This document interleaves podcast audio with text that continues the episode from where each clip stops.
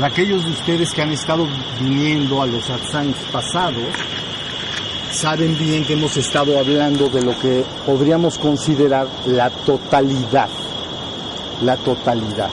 Esta totalidad entonces, en un marco teórico muy simple, podría estar o está formada por dos partes, la trascendencia y la existencia. Esto lo estoy repitiendo para las personas nuevas que veo. La trascendencia y la existencia. Todos entendemos existencia derivado de la palabra ex y sistere. Sistere es colocar y ex afuera.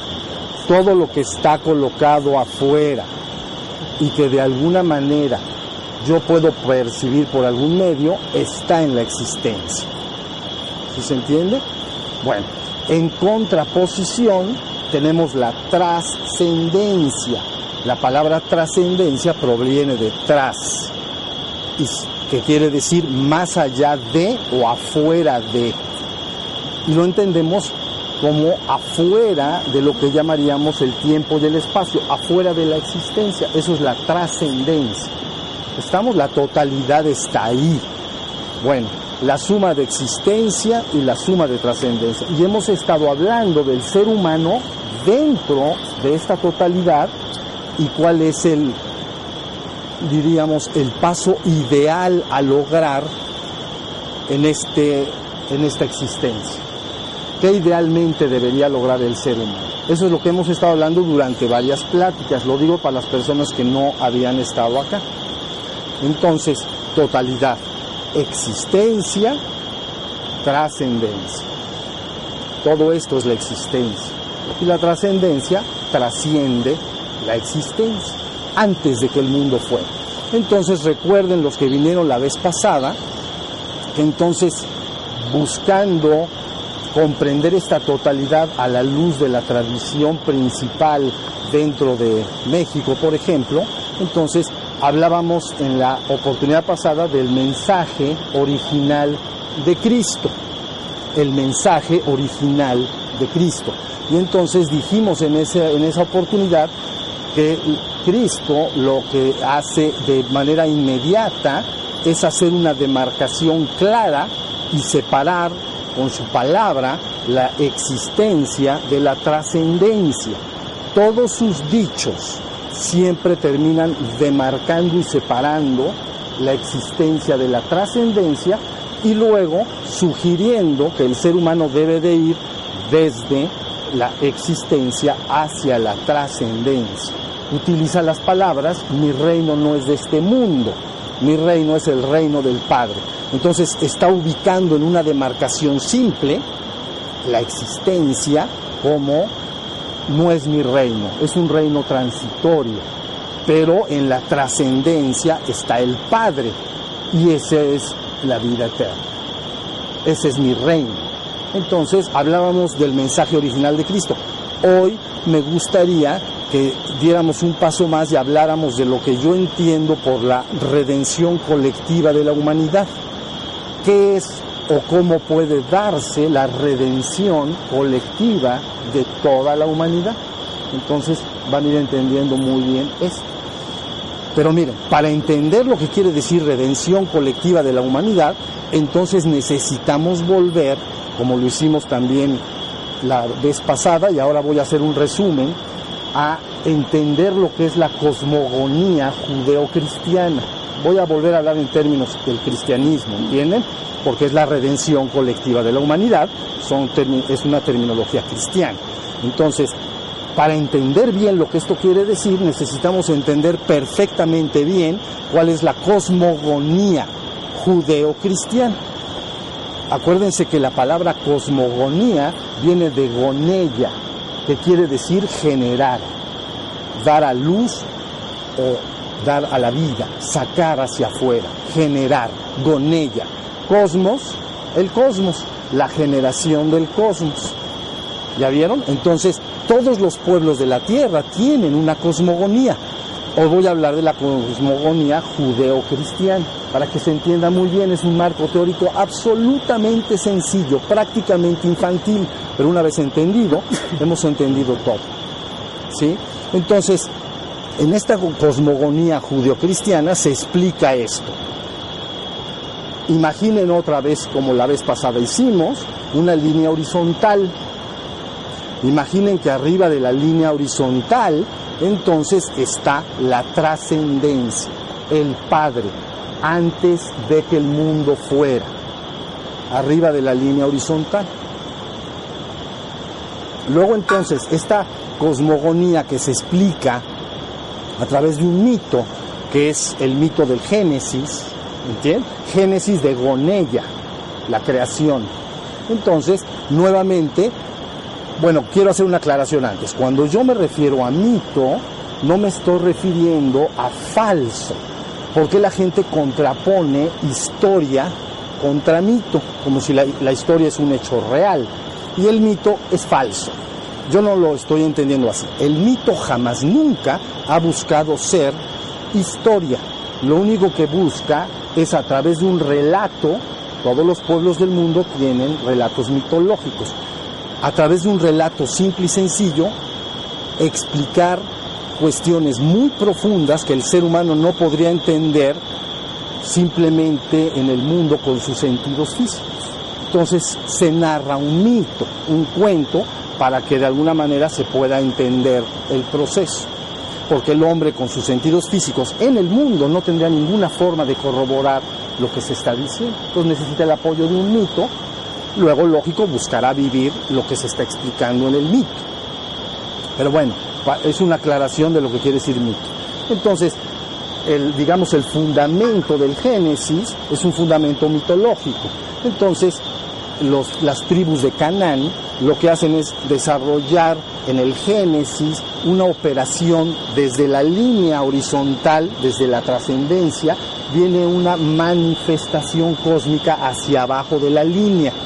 Está la línea horizontal, aquí está la, la trascendencia arriba, que es el Padre, y empieza un proceso de manifestación cósmica y se narra a través de la operación de siete días, eras o momentos. Y entonces ya conocemos todo este mito, no lo vamos a repetir, pero bueno, empieza entonces a desenvolverse la existencia. ¿La vieron? Empieza a descender. Luego, finalmente, al terminar el proceso, en el sexto día, como está ahí explicado, entonces aparece ya el hombre. ¿Sí se entendió?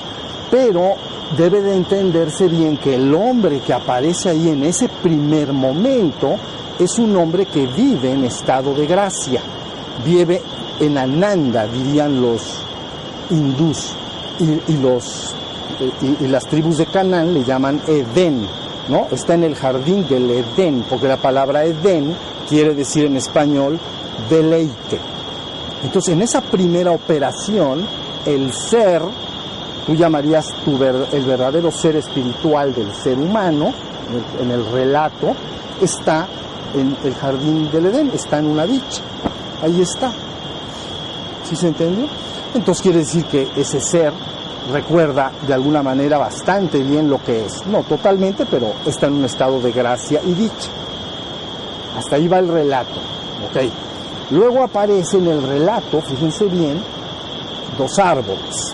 Y entonces está un árbol que se llama el árbol de la vida y un árbol que se llama el árbol del conocimiento del bien y el mal. Ya todos lo sabemos, nos los han platicado muchas veces. Entonces resulta que el árbol de la vida tiene un fruto. Si comes del árbol de la vida, podrías tener acceso y regresar a la vida eterna. Ahí está el árbol, ¿no?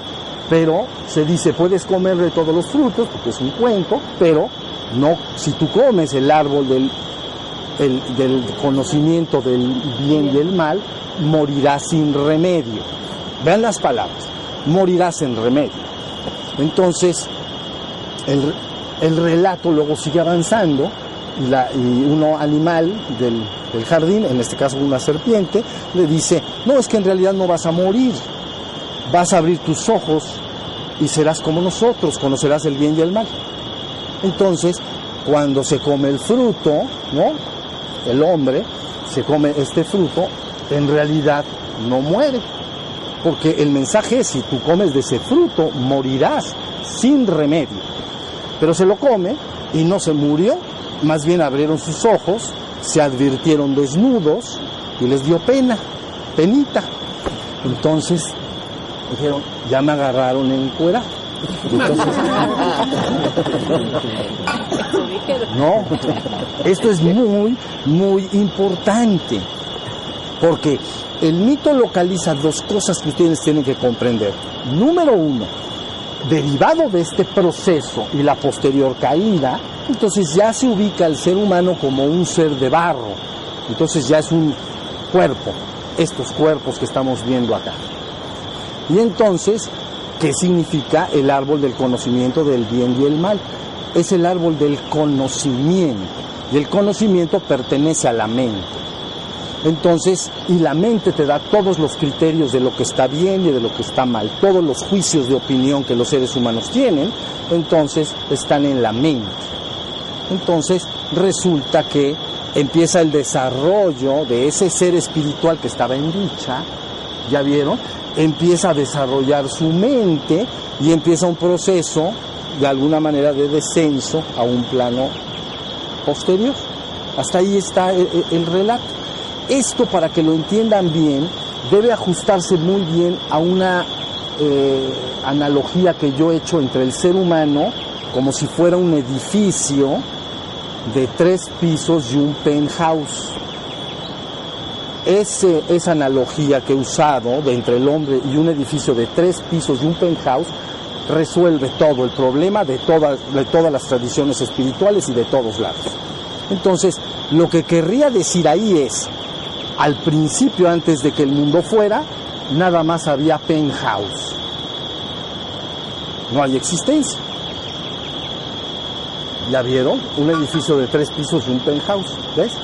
Pero antes de que el mundo fuera, antes de que se generara, que viniera una generación cósmica, ¿no? una manifestación cósmica, solo estaba entonces el penthouse del edificio. ¿no? Incomprensible para el hombre que está actualmente en la existencia. Pero luego diríamos que el proceso de manifestación cósmica primero aparece el tercer piso. Allí tenemos. En ese tercer piso estaría localizado el Adán y Eva, pues, en el, relato, en el jardín del Edén. Está en dicha, está en la conciencia de su propio ser. ¿Ya vieron? Porque recuerden siempre que el infortunio, el dolor y el sufrimiento pertenece al cuerpo y a la mente, no a tu verdadero ser. Cuando hay dolor es físico, cuando hay sufrimiento es psicológico. ¿Ok? Pero el ser del que te estoy hablando y que somos todos, en ese tercer piso vive en, vive en deleite, vive en dicha. ¿Ya se entendió? Estoy en dicha. Pero entonces, o en Ananda le llaman en, en Oriente dicha o ananda, beatitud también le llaman. Entonces, gracia también le dicen. Pero entonces en una siguiente operación, haciendo la analogía entre lo que acabo de narrar del Génesis y el edificio, en un siguiente movimiento se generaría de manera descendente el piso 2 y el piso 1. Entonces ya tenemos la manifestación completa incluida la caída, lo que se llama en el mito la caída. ¿Por qué se dice caída? Porque ahora puedes experimentar dolor y sufrimiento. En el jardín del Edén no lo había.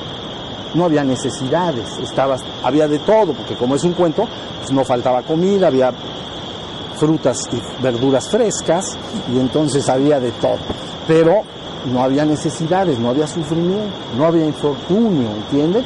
Pero luego viene el proceso de manifestación cósmica y se genera el piso 2 y el piso 1. Y entonces esa es la situación de lo que el texto llama expulsado del reino y muerto. Se cumplen las dos cosas porque dice morirá sin remedio. Entonces, cuando estás en el piso 1 y 2, en este contexto que estoy hablando, la humanidad está muerta. Oye, pero abre sus ojos y hace de todo y le da pena, le da pena todo y entonces porque está desnudo, ah, porque tiene mente. ¿Sí se entendió? Ustedes han visto a un oso, a un caballo, a un perro, a un ave protegerse sus partes nobles de pena. No se tapan nada de las de acá.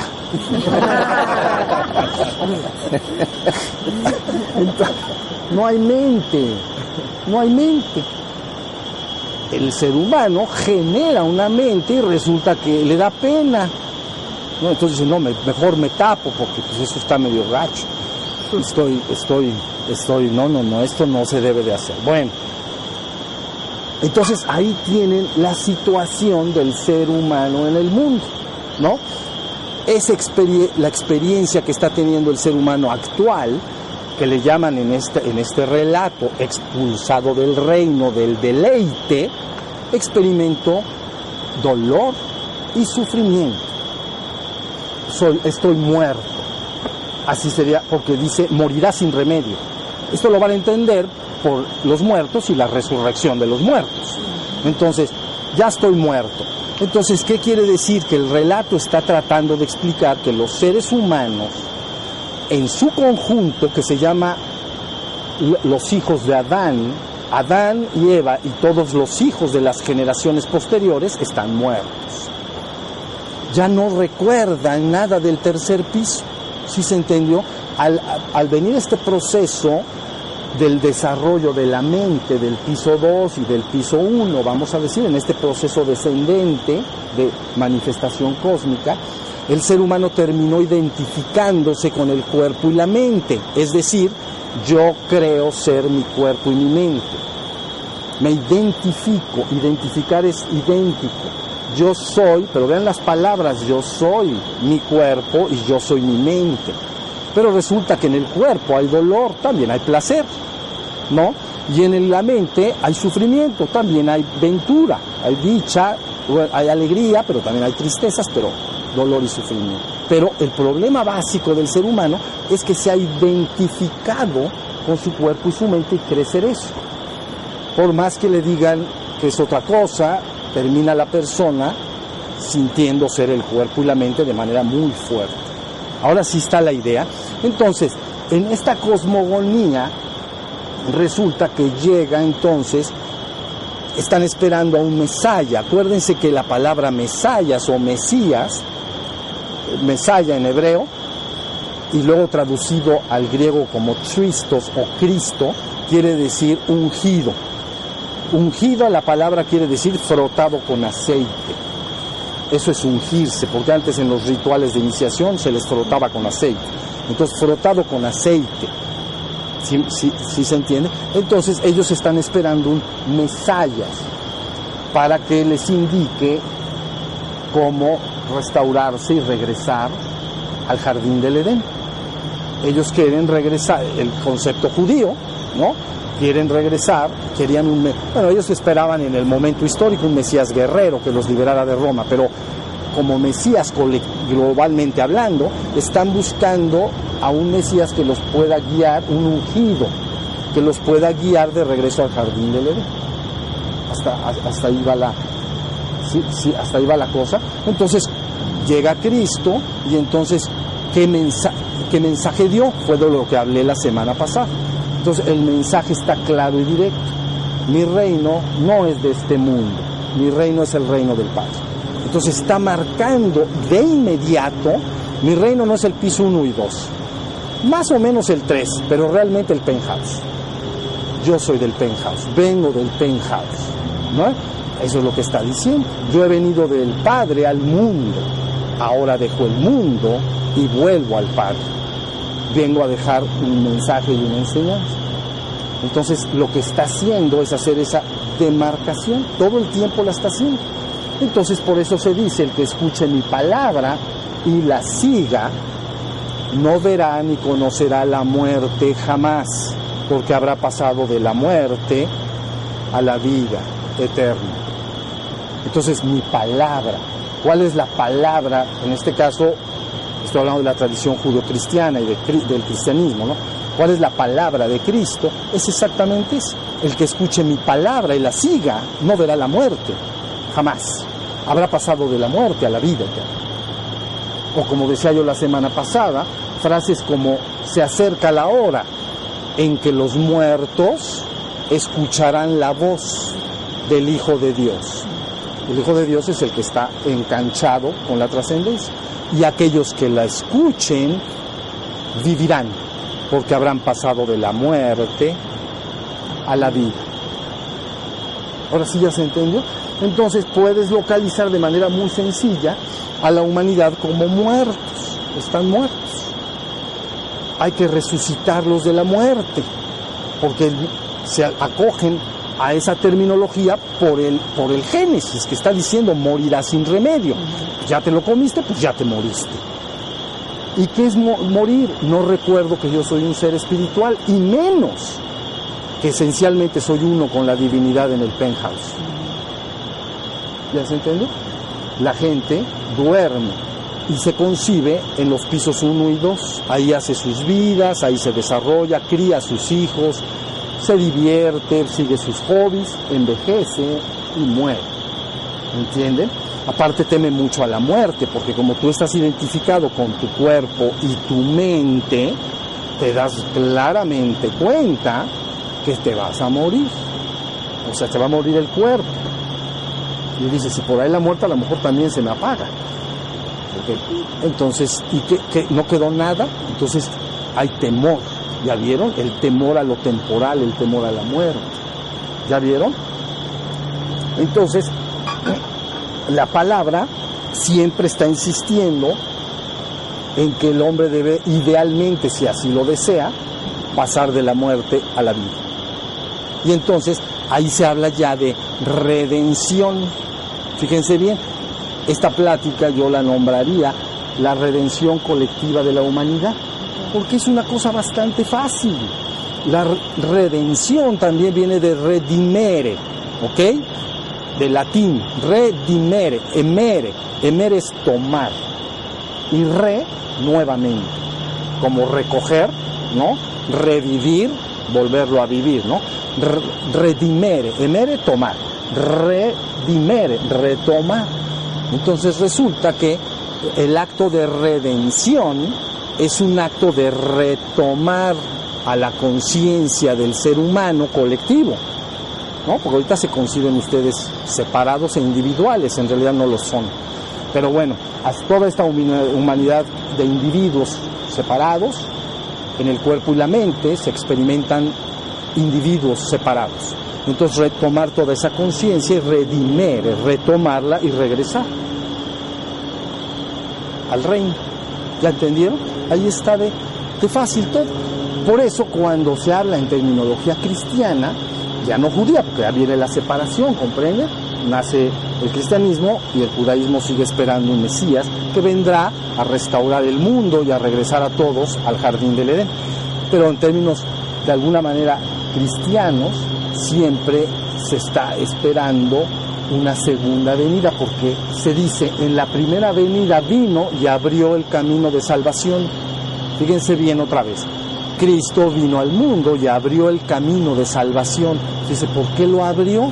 Porque señaló el camino al tercer piso y al penthouse. Muy ambiciosamente dice, yo me los llevo a todos. Eso dijo aparte. Lo que dijo fue, volveré a ustedes y cuando vuelva a venir y sea nuevamente levantado, me llevaré a todos conmigo. A todos conmigo. Entonces, hagan de cuenta que en esa primera, que nosotros conocemos como primera venida, segunda venida de Cristo, así se le conoce, ¿no? Esta primera venida abre el camino de salvación, porque te dice dónde está el reino y dónde no. Y nada más te lo dice de un plumazo. Este no es mi reino. El reino del Padre es el mío. Ahí está. Y luego todos sus dichos que comentamos, por cierto, la semana pasada, ¿no? Están reafirmando siempre, continua y sostenidamente esto. Entonces se habla ya, ah, entonces estamos muertos. Tenemos que resucitar, revivir. La palabra muertos es muy útil porque es una metáfora también. Cuando alguien está muerto, no se da cuenta de nada Recuerden que les dije la semana pasada, en Oriente Profundo se les llama dormidos, espiritualmente dormido, tienes que despertar. Entonces, por eso en el budismo, se, Buda, cuando le dicen quién eres, él dice yo soy Buda, yo soy el despierto. Palabra Buda, despierto. Entonces, en Oriente Profundo, la metáfora que se utiliza es dormido, despierto, dormido espiritualmente, despierto espiritualmente. Porque es una metáfora que comentaba yo la semana pasada útil. Porque si yo llegas a una habitación y está un amigo tuyo o tu hijo o tu hermano o tu padre lo que sea durmiendo, él no se da cuenta de nada. Si lo despierto, se da cuenta de todo. Entonces estás usando una metáfora que el hombre con sus sentidos puede constatar fácilmente, ¿sí o no? Yo veo a un hombre dormido, no, si alguien ahorita de ustedes se quedara dormido, perdería esta plática, no escucharía los grillos, ni lo que estoy diciendo, ni nos vería a los demás, ¿no? Entraría en su propio sueño. Pero finalmente lo despiertas y ya se da cuenta. Recobra la conciencia y me doy cuenta. Entonces una metáfora útil. Eso es todo lo que es dormido, despierto. Pero en Oriente Medio, eso es Oriente Profundo, o sea, India, eh, Tíbet, etcétera, ¿no? Luego entonces, en Oriente Medio se habla del concepto muertos, porque así está instalado en el mito original. Entonces, muertos, resurrección de los muertos. Tan tan.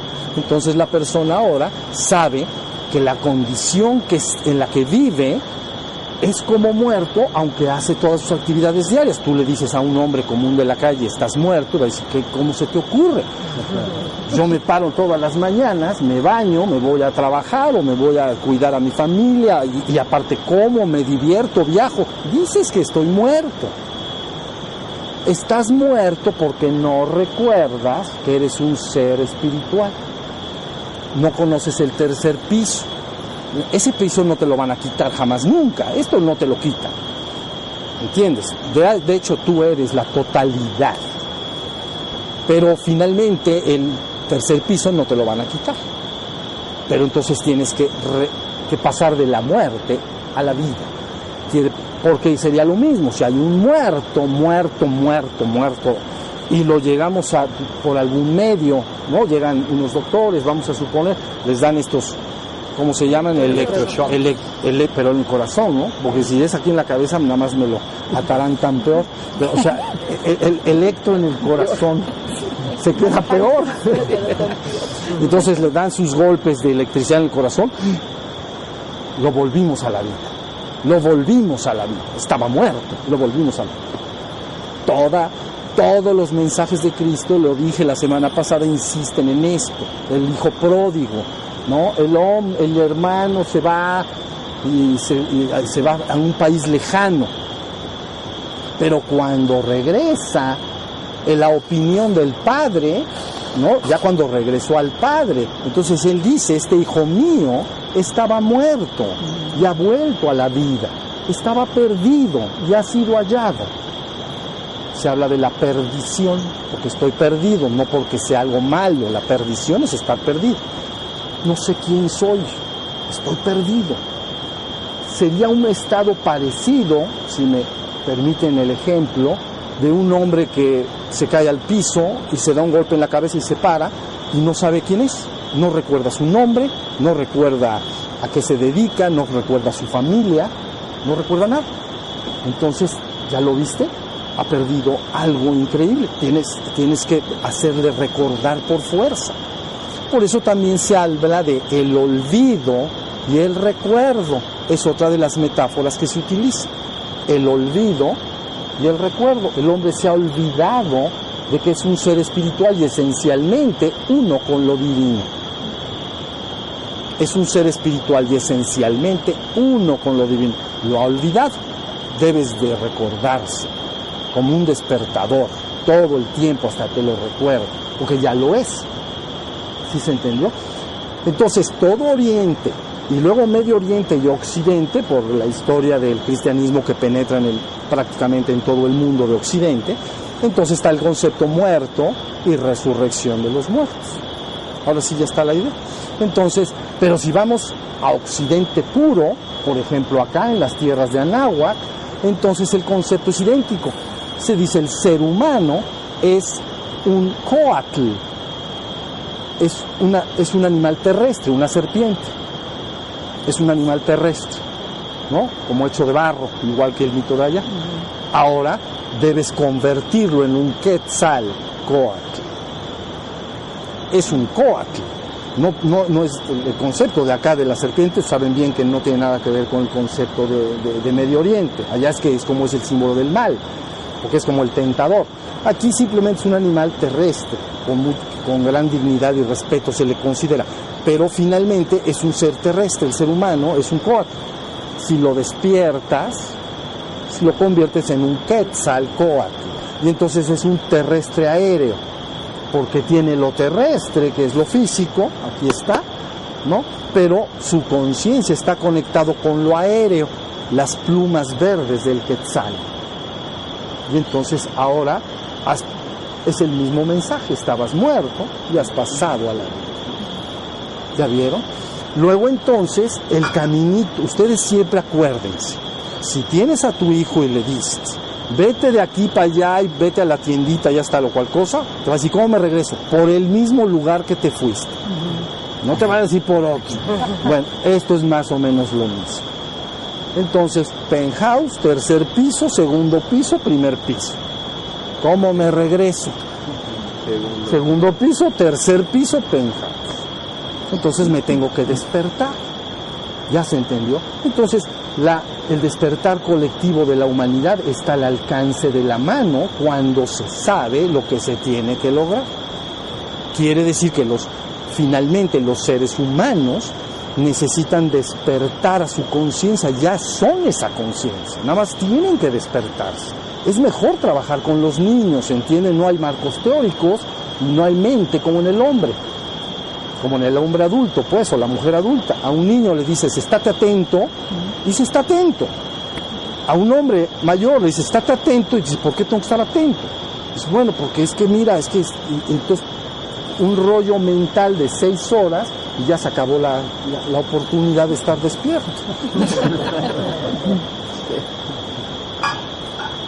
Yo he trabajado con, bueno, he trabajado con jovencitos de 14, ellos ya empiezan a tener bastantes conceptos, pero los chiquitos con los que estudiantes mías, mujeres principalmente, han trabajado con piol, chiquitos, así preciosos apenas caminando, como pollitos de esos amarillos, y entonces son directos.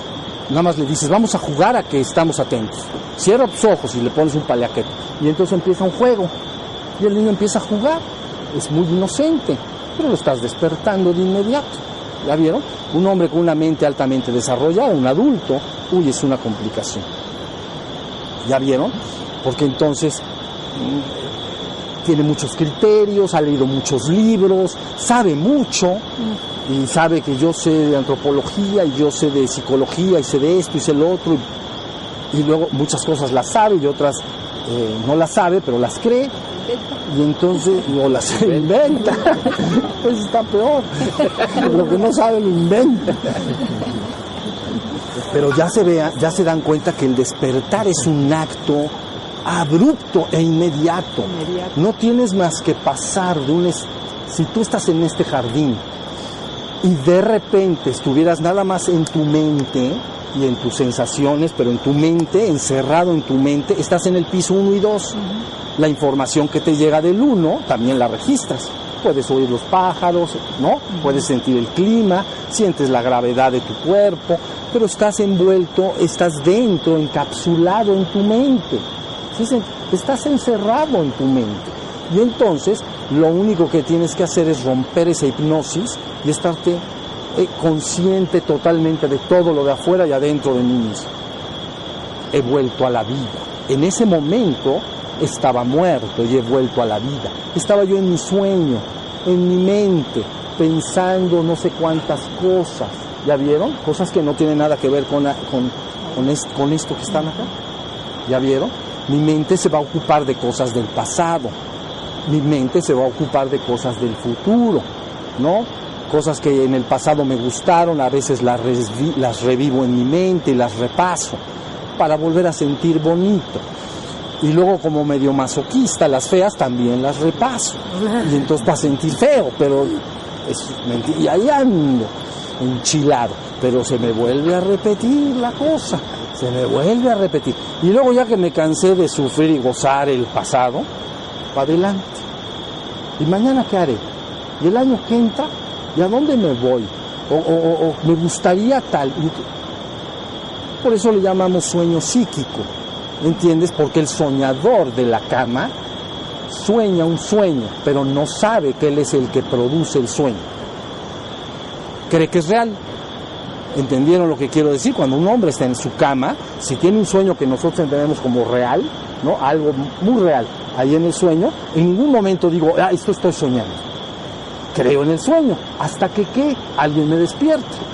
Entonces, he vuelto a la vida, he despertado, ya me desperté, era un sueño. ¿Ya se entendió? Pues bueno, la humanidad experimenta un proceso muy similar acá, con sus ojitos abiertos, recién bañaditos y vestidos, están en un sueño. Se le llama el sueño de las eras. Y siempre estás soñando el pasado, repasándolo, pensando en el futuro. Ahí está. Mitológica, mitológicamente estás muerto, mitológicamente estás dormido. No debes volver a la vida. ¿Ya se entendió? Esto que les estoy diciendo es importantísimo. Ahora, ¿cómo se entrega este mensaje al hombre? Se llama la palabra. En, el en los términos que yo estoy hablando actualmente, cristianos, se llama el pan de vida. Entonces es, el pan de vida es la palabra que te guía a la verdad completa o absoluta del penthouse. La palabra, te guían con la palabra, la palabra te va guiando. Como si llegas con alguien y te dicen, "Ah, tengo que ir a tal lado, y tú conoces el camino. Ah, pues con tu palabra. Ah, pues mira, te vas dos calles y luego a mano izquierda y luego a mano derecha y llegas al lugar que quieres. Es la palabra la que te guía. ¿Sí se entendió? Entonces, la idea es que esta palabra dice, no solo de pan vive el hombre, sino de toda palabra que viene del Señor y nos guía a la vida eterna. No solo de pan vive el hombre. Entonces, hay un pan que es de centeno, de maíz y de trigo, pero ese es para el cuerpo. Pero hay un pan que entonces es la palabra. Y entonces ese pan te guía hacia la vida eterna. Por eso el mensaje dice, no solo de pan vive el hombre, sino de toda palabra que te guía a la vida eterna. Y todo mundo lo repite continuamente cuando reza su Padre Nuestro. Danos hoy nuestro pan de cada día. No, no es de centeno, ni de múltiples granos, ni es este, ¿cómo le- ni es, ya- ya no es integral, ni marcas conocidas o desconocidas. Danos hoy nuestro pan de cada día, danos la palabra que nos guía a la verdad completa. Ahí tienen la idea. ¿Quién te va a dar el pan? El que ha ido al penthouse. Los que no pueden hablar en nombre de, que eso es lo que hace. Como si alguien dice, ah, es que Buda dijo tal o cual cosa. Ah, es que Cristo dijo tal o cual cosa. La palabra que dejó dicha, sus dichos y sus hechos fueron estos, su vida y su obra. ¿Entienden? Cada hombre que ha llegado al penthouse y por alguna razón que ahorita no vamos a discutir regresa y está en el mundo, entonces normalmente entrega una palabra, un mensaje. Entonces eso se llama su vida y su obra, sus dichos y sus hechos. Entonces, ¿cuáles fueron sus dichos? ¿Qué dijo? Ahí el problema es conservarlos, porque luego se amaña la, la muñeca de la mano y pueden escribir otra cosa. Y entonces eso sí es un problema. Eso, eso sí es un problema. ¿No? Porque le pones, no, pues mejor les voy a decir esto para que, para que obedezcan esto. Y entonces empiezas a poner cosas que el otro ni dijo. ¿Cuáles son los di aguas con eso? ¿Cuáles son los dichos? ¿Cuáles son los hechos? Entonces, si ustedes quieren conocer bien los dichos y los hechos de Cristo, entren a la página que tenemos montada que se llama La Parusia, ¿no? .wordpress.com y ahí van a encontrar pláticas que di hace años en las cuales me hice cargo de todo lo que hoy he estado platicando. Ahí vas a conocer perfectamente los dichos y los hechos. Y todos los dichos, continua, sostenida y absolutamente, están haciendo la separación. Esto no es, esto es. Esto no es, esto es. ¿Sí se está entendiendo la idea? Entonces ya el hombre reconoce cuál es el camino que tiene que seguir. Idealmente, si no quiere no debe seguirlo, ¿entiendes? Tu guía siempre está dentro de ti, entonces tu guía es la que va a, gobernar, debe gobernar tu vida. Y no debes de crear juicios de lo que hacen los demás. Si los demás siguen un camino de despertar o progreso espiritual, bien. Si no, también, sin ningún juicio absolutamente. Porque adentro de cada ser humano está algo que te va de alguna manera eh, despertando cierto interés en un momento dado. Si estamos. Maestro, ese algo es el alma. Ese algo es tu verdadero ser. Que de alguna manera empieza, eh, no digo susurrarte como si te hablara, pero te, te sientes predispuesto a. ¿La viste? Predispuesto a. Acuérdense que un ser terreno siempre se siente predispuesto a lo terreno. Entonces se le llama genéricamente el llamado de la naturaleza o el llamado de la selva. Entonces un animal terreno completamente, eh, y, no por eso es inferior en lo absoluto al hombre, pero pongamos un león, un águila, lo que sea. Si tú lo apartas y lo encierras, él en su interior nadie le tiene que decir nada. Él sabe lo que quiere, tiene una predisposición, tiene un profundo anhelo interior. No puede hacerlo porque lo tienes encerrado, ¿no? Pero en el momento que lo, desencierras o le abres las puertas, él va a regresar. ¿Ya, ¿Ya Se llama el llamado de la naturaleza o el llamado de la selva, así le llaman, ¿no? Bueno, pues el ser espiritual que está dentro de los seres humanos actualmente ya está mucho más predispuesto a buscar algo que llamaríamos de tipo superior puede empezarse a experimentar un anhelo por lo superior. ¿Ya se entendió? Y entonces viene un llamado del Espíritu, o una a veces le llaman llamado de Dios, así le llaman, ¿no? Es como un llamado. Oye, pero ¿por qué? No, no es racional, no es un asunto racional. ¿Ves? Cuando yo tengo hambre, tengo hambre porque racionalmente sé que llevo seis horas sin comer y entonces tengo que tener hambre, tengo hambre. Hay una razón, ¿entienden? En este caso no hay una razón lógica, porque algunos hombres o seres humanos experimentan ese llamado y otros no lo experimentan. En la mayoría de los casos el hombre experimenta las dos. Aunque en una sociedad altamente materialista como la que el mundo está actualmente contemplando, el llamado de lo material es muy fuerte. La información de los sentidos es muy fuerte hacia el, hacia el mundo material. Entonces, eso hace que sus esfuerzos en su proceso de despertar amainen, disminuyan y de alguna manera pierde todo el anhelo. ¿Sí se entendió? Por eso esta conciencia que viene del penthouse a través de Krishna, ¿no? Krishna es otro avatar. Acuérdense las palabras aunque ustedes conocen la palabra Mesayas o Mesías y Cristo, en Oriente se les llaman avatares. Avatar quiere decir en español descenso. Ahí está todo. Descendió la conciencia desde el penthouse. ¿Ya se entendió? Eso nosotros, la otra palabra es ungido. Ungido por el Espíritu Divino que bajó a mí. ¿Desde dónde? Desde la trascendencia.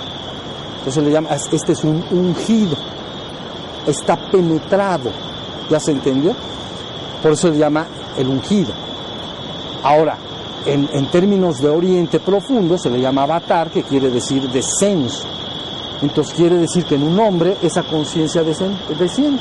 Y entonces la persona recobra el recuerdo, recobra, como tú cobras dinero, bueno, pues él recobra el recuerdo de su divino origen no lo cree, lo sabe total, plena y absolutamente.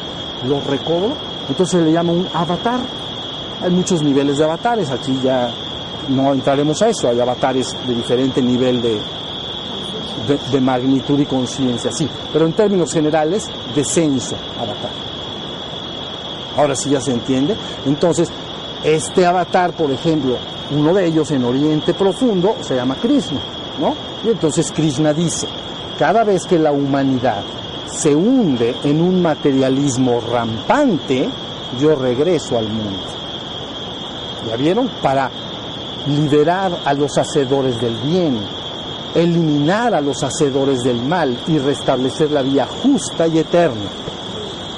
Es cuando la humanidad, a través de una ley que se llama ciclos, eso les pasa a todo, las civilizaciones así son.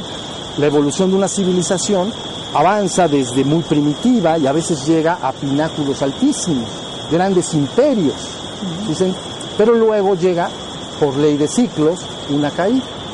¿Ya vieron? Normalmente cuando un imperio se ha construido, los que lo construyeron, bueno, los que lo construyeron, construyeron, pues ya se fueron muriendo en el proceso, pero los que ya les tocó disfrutarlo, se acomodan en el confort, se meten a los, a, los bañadores romanos, a la, ¿cómo les llama? Baños romanos, todo el día con agüita, y entonces viene un proceso de declinación de ese imperio. ¿Sí se entendió? Entonces el hombre pasa por periodos de mayor momento de acercarse al despertar espiritual y luego viene un ciclo de descenso hacia niveles de mayor materialidad, como si regresaras un poco a, un animal más, a, a una conciencia más animal, más bestial, pues. Entonces siempre cuando la humanidad se hunde en un materialismo rampante, entonces esa conciencia llega de alguna manera y restaura el camino para que vuelva, vuelve a despertar en el hombre el interés y el anhelo por lo superior. En el caso de Cristo, entonces, cuando él, habla de la segunda venida, cuando dice, eh, entonces me los llevaré a todos, habla entonces, sería como el Armagedón del Apocalipsis, donde hay una destrucción material, ¿sí? Es un fin, es un fin. Digamos que es como, la como si el ser humano experimenta muchos ciclos en el mundo, pero está entendido y dicho que vendrá un fin. Se llama el fin del tiempo y del mundo. Pero por un lado, desde el punto de vista humano, dirías, es una destrucción, eso es muy feo. Pero desde un punto de vista espiritual, simplemente es la restauración de la humanidad de regreso a lo divino. ¿Sí se entiende? Entonces se habla de una segunda venida como el fin de los tiempos. Ajá, por eso es que Jesús, o sea, sí, el Cristo, habla de que se lleva todo, a todos. Porque es a fuerza. Porque es a fuerzoris. Eh, a fuerzoris. Entonces, porque si se va todo, si el piso 1 desaparece, pues se fue todo para el 2.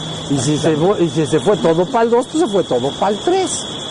Y si ya estamos en el 3, allá está sabroso, ¿me entienden? Allá nos vamos a divertir.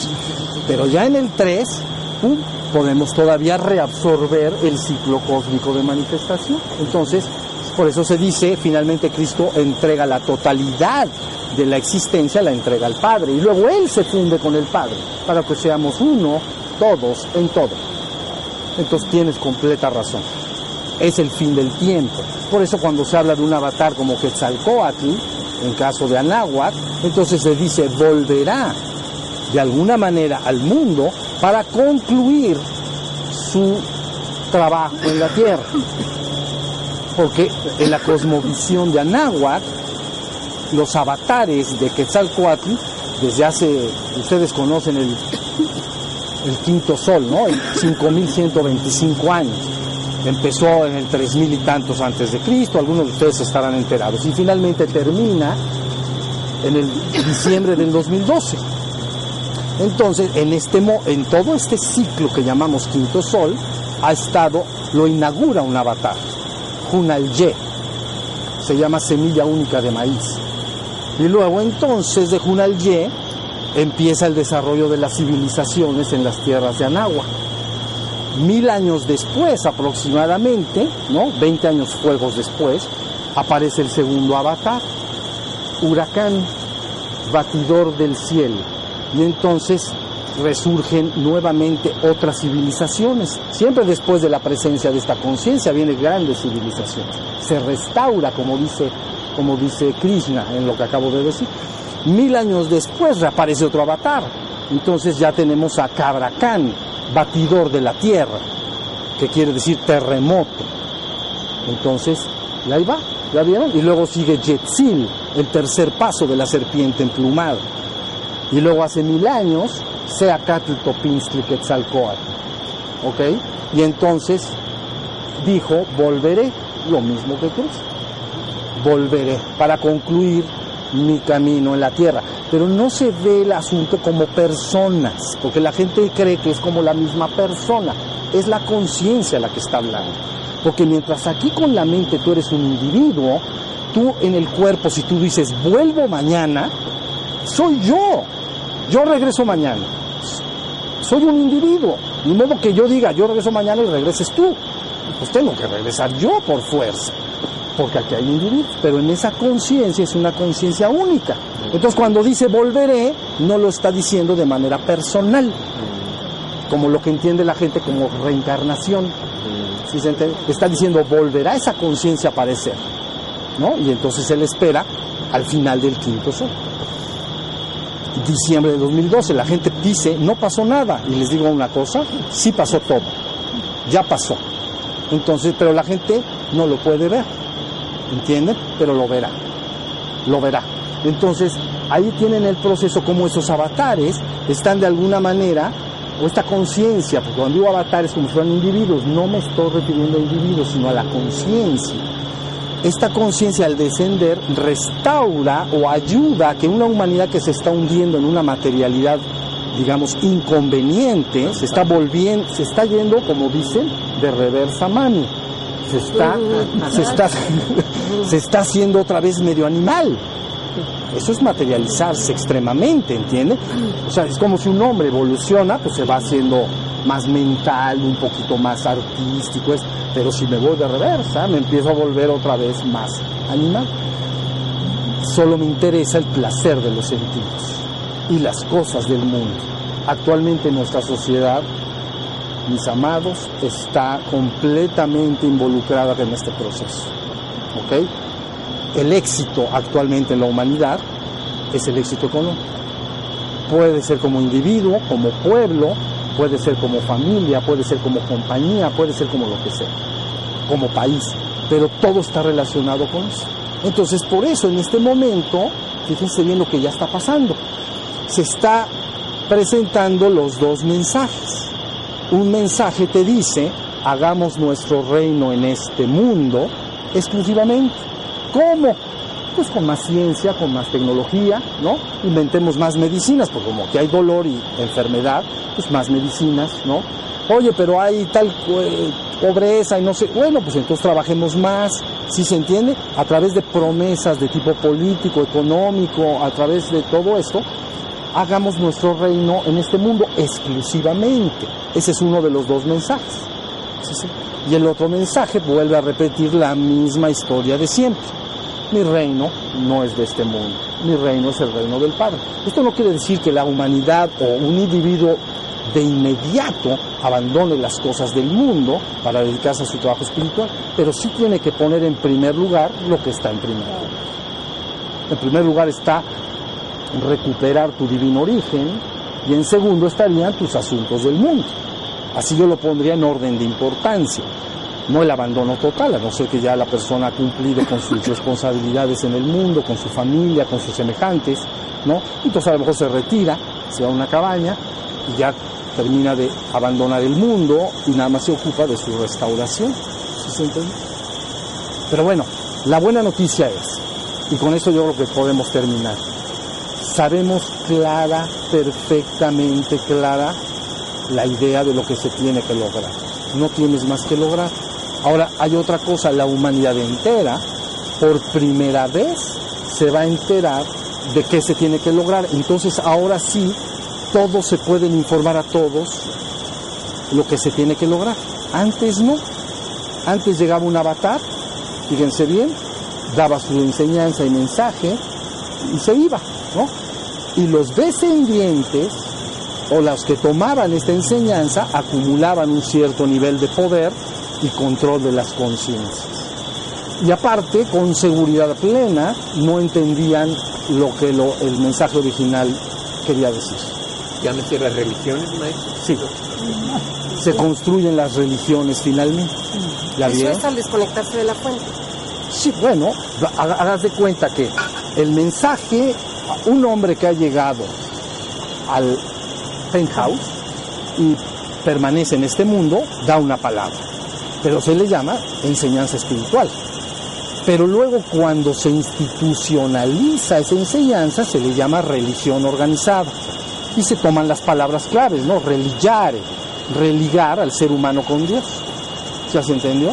Esta es una religión. ¿Basada en quién? En tal avatar, ¿no? Buda, Krishna, Cristo, ¿no?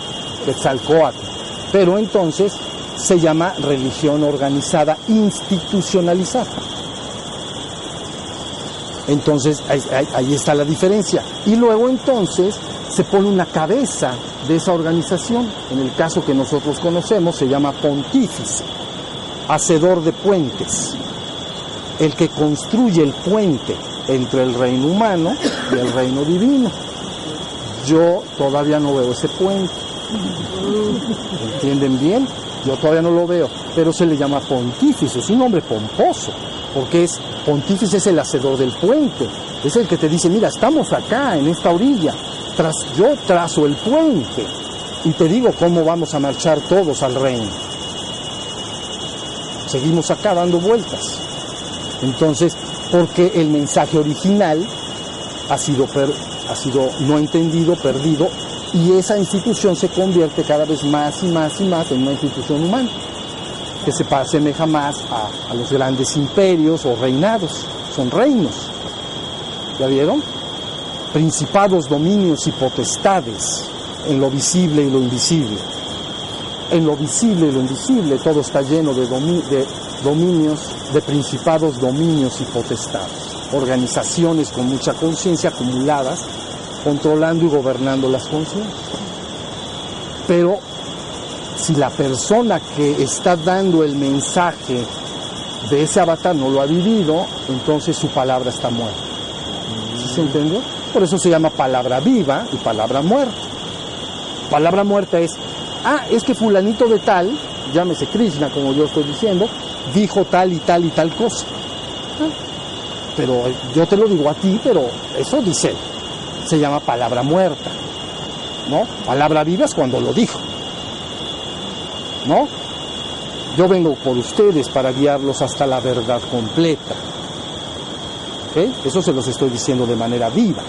No se los estoy diciendo de manera muerta. No es porque lo dijo fulanito de tal.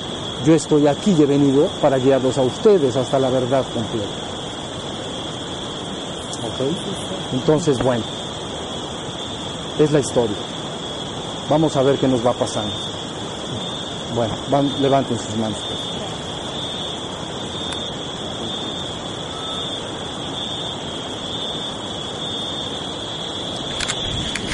Me tardo un poquito, pero vale la pena. Van